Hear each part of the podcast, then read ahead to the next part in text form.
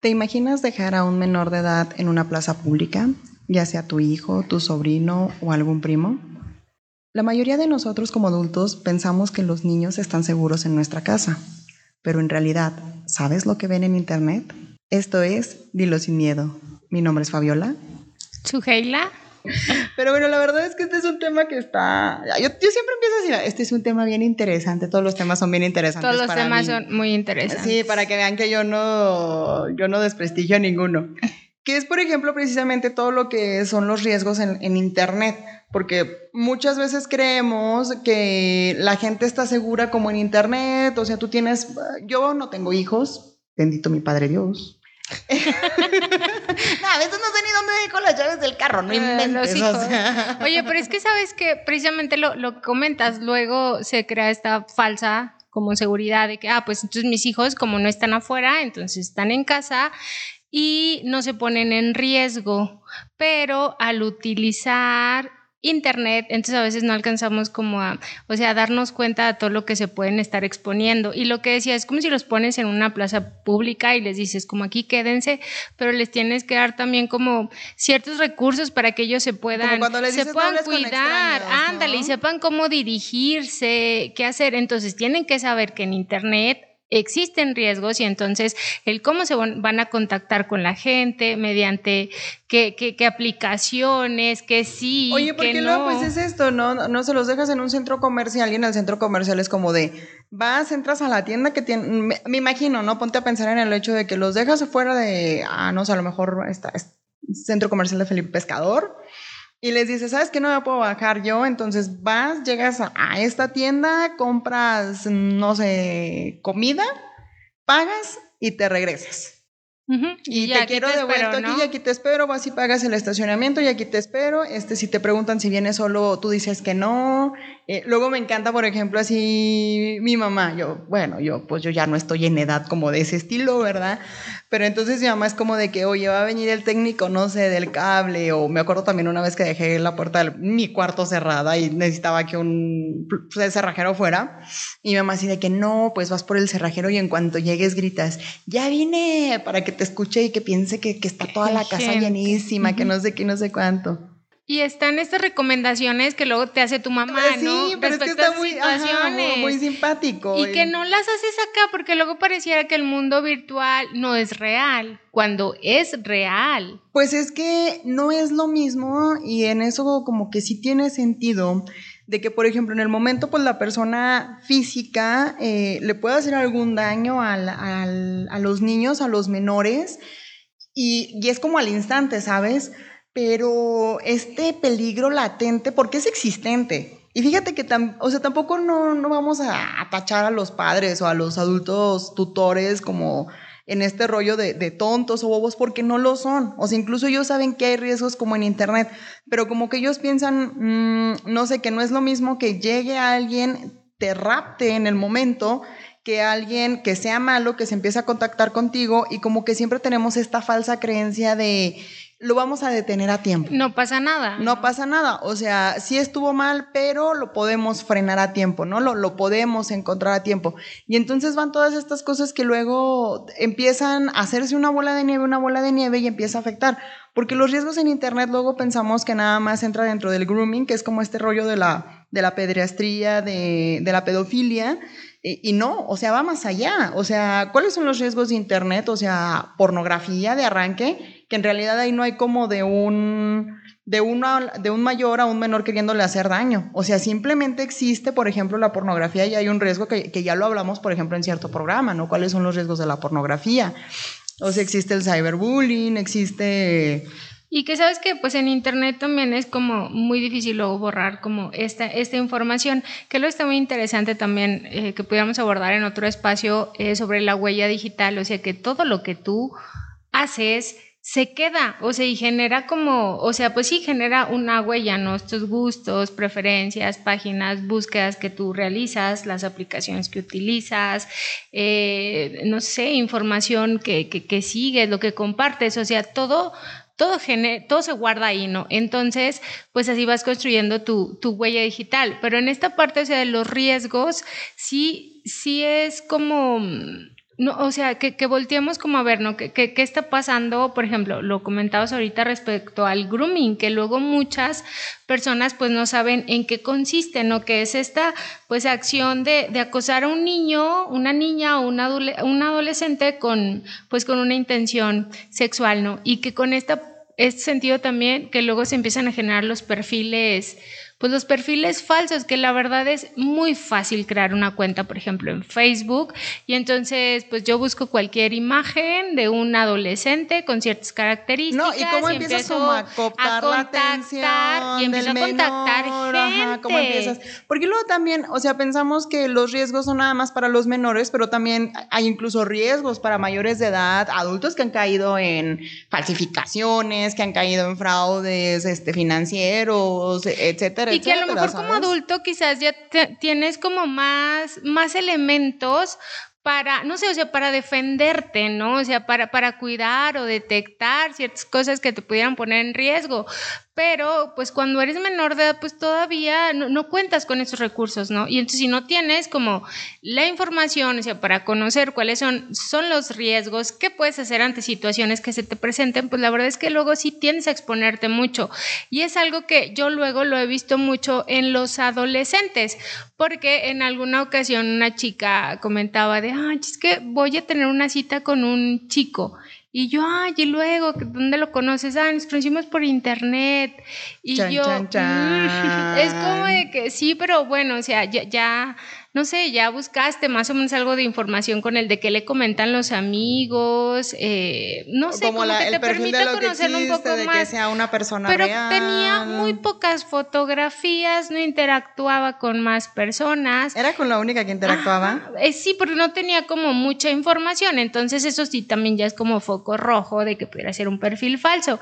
Y entonces luego sí pasa de que bien te encuentras con que, ah, pues decía ser un adolescente de 15, 16 años, y resulta que es un don de 50 Bueno, por ejemplo, esta historia en qué terminó, o sea, terminó en que era un don de 50 años, o sea, o ya no lo contactó, ya se detuvo después de tus recomendaciones. Sí, no, ya te digo, o sea, fue así que lo, empezamos como a comentar, le dije, ¿sabes qué? O sea, lo sí pasa en estas situaciones y tienes que cuidar con mucho incluso, o sea, en dónde te vas a ver, si vas a ver a alguien, pues en espacios pues públicos, abiertos, de preferencia, pues ir acompañado de alguien, ¿no? O que alguien sepa lo que estás haciendo dónde está, o sea, dónde vas a estar por cualquier situación. Pero es que la verdad es que creo que luego en esa etapa de la adolescencia sí se te hace muy fácil.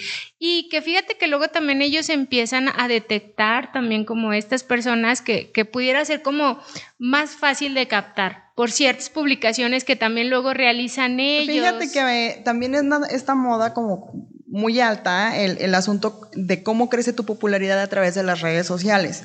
Entonces, en este punto de cómo crece tu popularidad, luego llega como de estar publicando absoluta y completamente todo lo que haces, todo lo que dices, dónde estás, cuáles son tus gustos, y entonces ahí es también donde te empiezan a ubicar.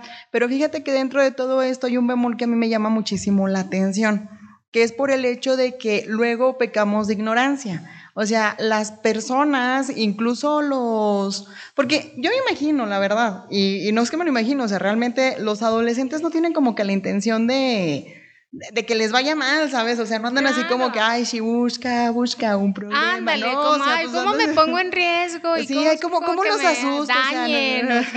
no, o sea, empiezan como con el rollo que todos traen, porque de hecho, ahorita el mayor conflicto que yo estuve visualizando era que la edad en donde los adolescentes comienzan con las redes sociales es, por ejemplo, alrededor de los 10 años. Entonces, ahora yo que yo tengo sobrinos pequeños, porque luego, pues ya, a, nosotros que nos llegó el Facebook, que yo, a mí me llegó el Facebook cuando tenía que como 14 años, más o menos. Eh, mi primer ingreso a las redes sociales ha de haber sido Messenger.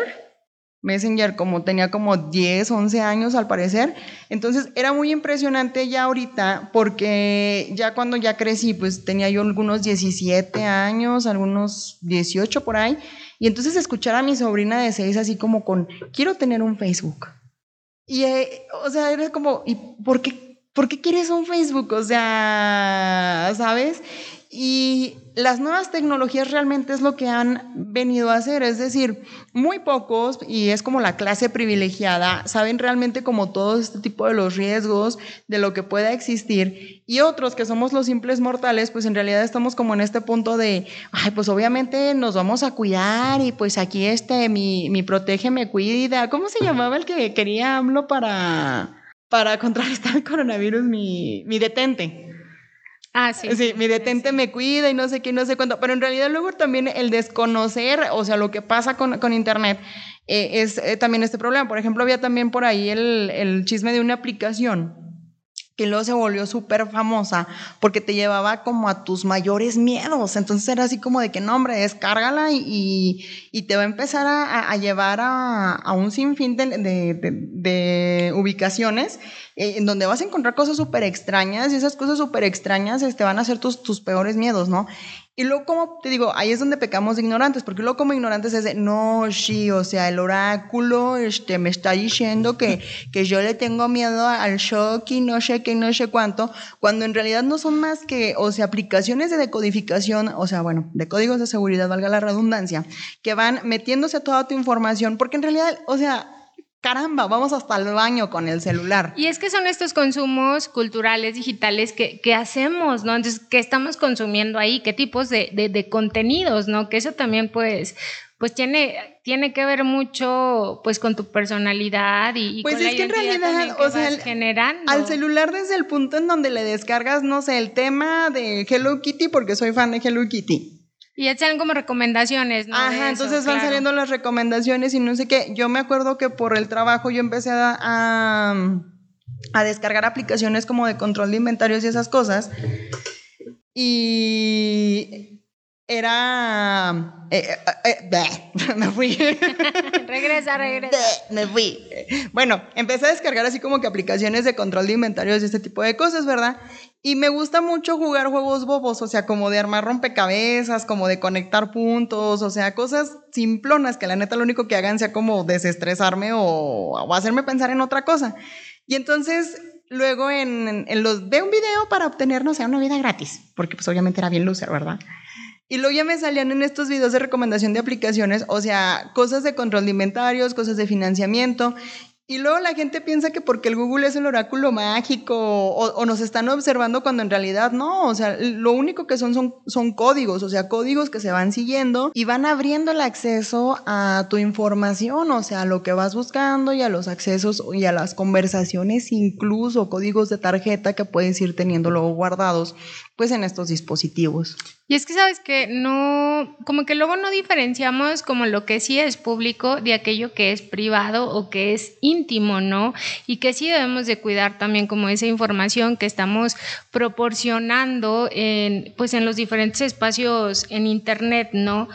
Porque a veces, o sea, sí pasa que nosotros mismos somos los que nos, los que nos vamos poniendo en riesgo con lo que vamos, pues incluso como publicando, ¿no? ¿Cuál es también la percepción que generamos a partir de cuando de se puso de moda publicar el, el Foursquare, sí se llamaba así, cuando publicabas como tu ubicación y era la moda, o sea. Y ya sabías en dónde sí, estabas, ¿no? o en sea, tiempo paso real. Que, paso que dabas, paso que publicabas dónde estabas, este, estoy aquí, estoy allá, acá, eh, así, o sea, eh, eh, a mí eso me impresiona ¿eh?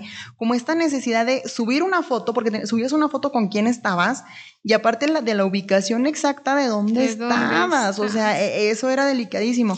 Y ahorita para lo que dices, o sea, los menores de edad, pues sí contamos con una legislación en Latinoamérica que bueno, tiene que ser a partir de los 13 años cuando los eh, adolescentes pudieran abrir una cuenta en, en Facebook, que bueno, pues todavía es, un, todavía es una edad temprana, pero cuando sí ahorita en México está que... en el 88% de, o sea, de los usuarios de los menores de 10 años, el 88% tiene acceso a las redes sociales.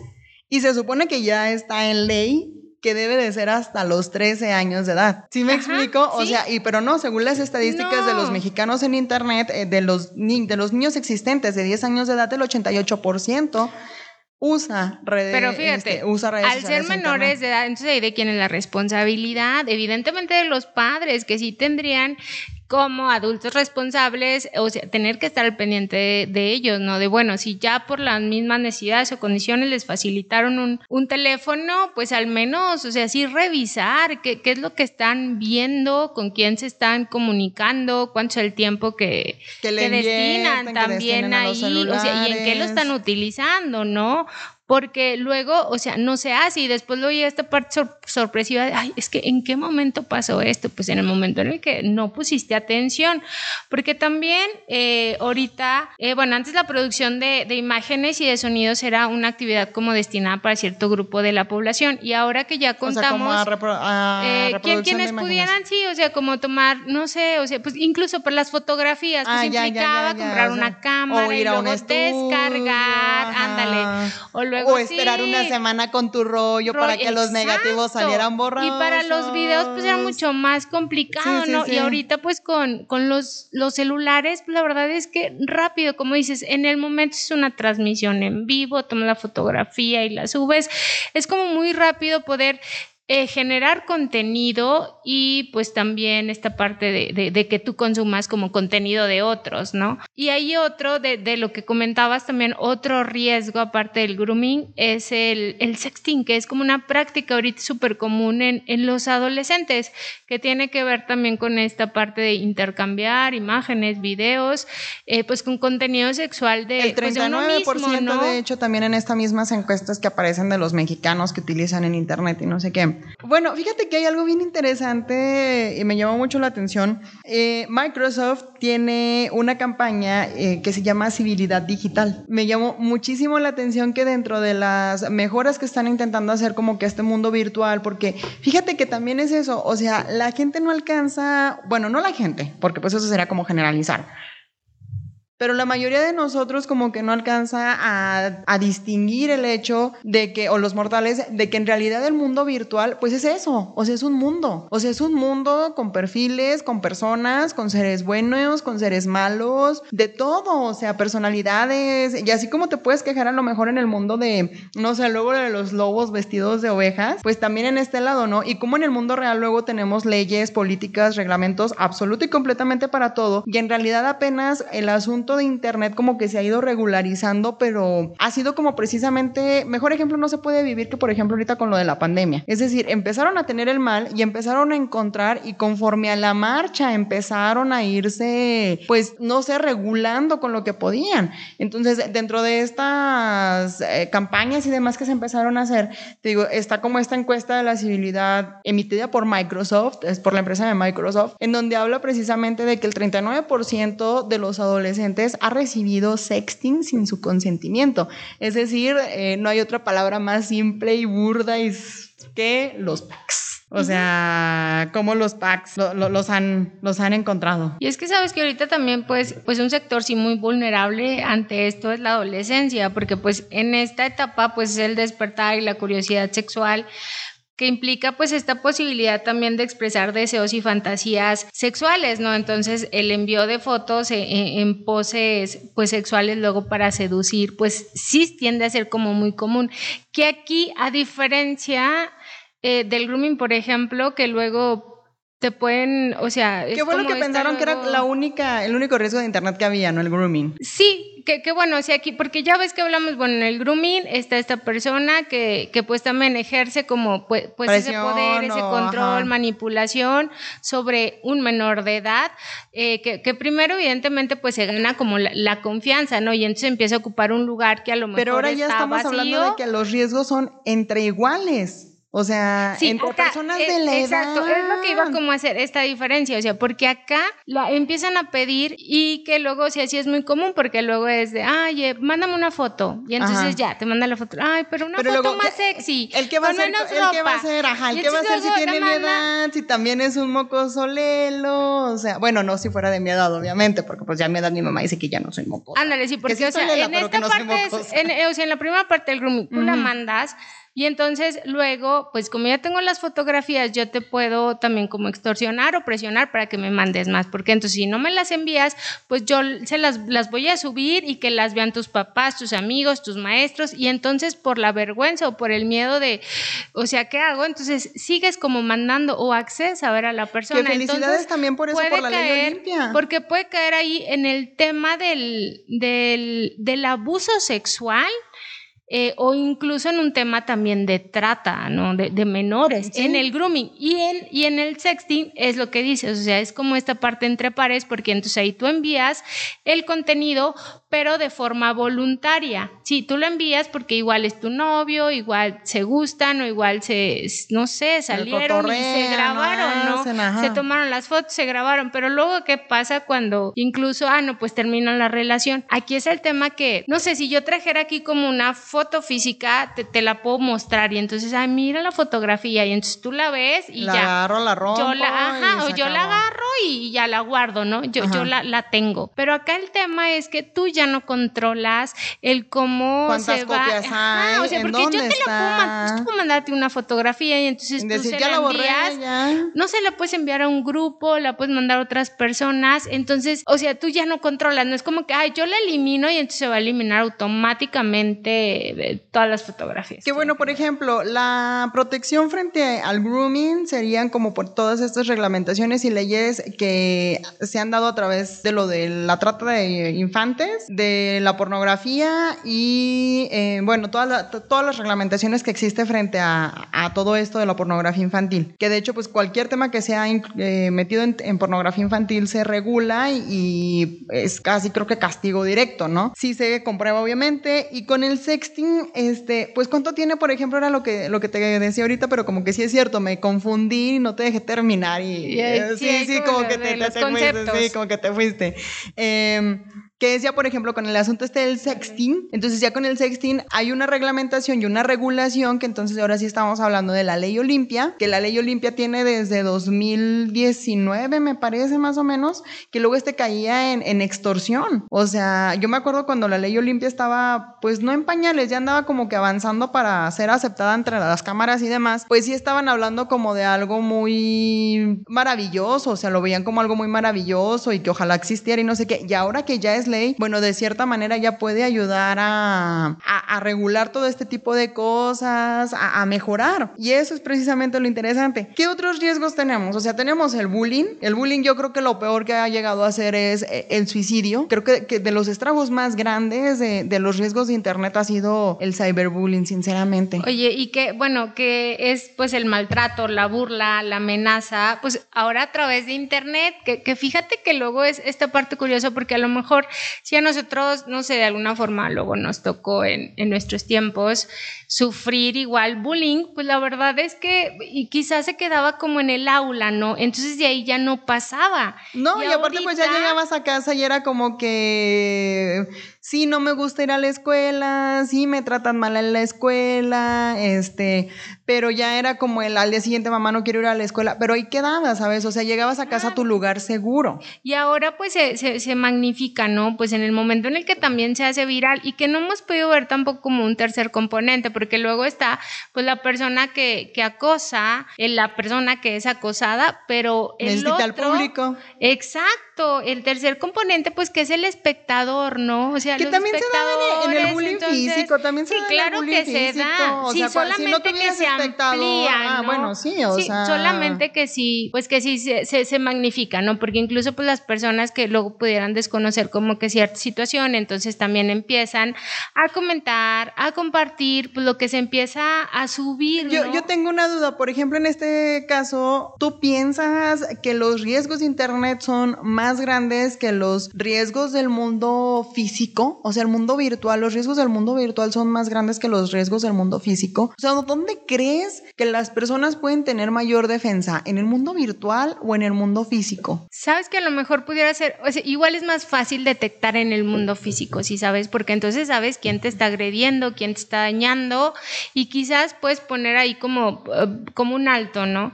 Pero entonces, en el mundo virtual, o sea, ¿quién sí sabes?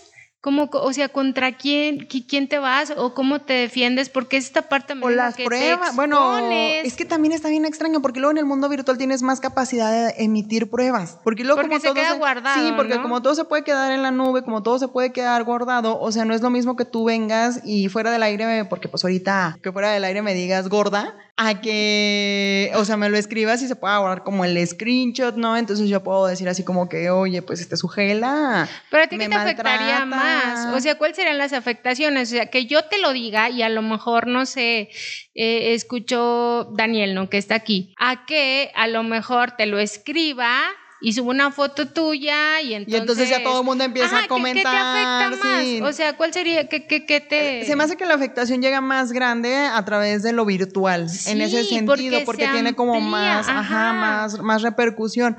Pero es lo que te digo, por ejemplo, bueno, es que también está bien extraño el tema, porque al mundo físico se supone que netamente reconoces las autoridades con las que puedes ir a defenderte, que luego ya después escuchamos como versiones que no es el tema del día de hoy, pero pues sí es el tema de que, le temes luego más a la policía, ¿no? Que a los mismos malos.